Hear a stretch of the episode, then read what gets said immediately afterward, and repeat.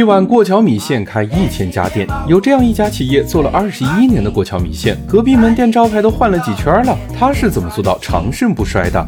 商界生意经，赚钱随身听。蒙自源过桥米线的老板姓李，李老板是个土生土长的云南人，但他的第一家店却开在了广东的东莞，这是他离开家乡打工的地方，也是一个对饮食特别包容的地方。米线这个品类接受度高，快餐的定位价格又很亲民，李老板的米线店很快就开了起来。但开几家赚钱的餐厅容易，要做一个连锁的品牌，李老板还得解决两个问题：差异化和标准化。李老板对传统米线做了工艺改良，但他也意识到米线不仅容易模仿，而且很难形成差异化。所以李老板把功夫放在了汤料上，工艺上研发自己的独特配料，对外宣传则把现熬原汤作为卖点。现在各种调料包和预制菜这么火，现熬原汤反而形成了独特的差异化。过桥米线要做标准化就更简单了。蒙自源的加盟政策特别有意思，成熟市场放加盟，新开发市场做直营。成熟市场放加盟，是因为有品牌影响力，也方便就近监管；新进入的市场做直营，是为了确保服务和品质不走样。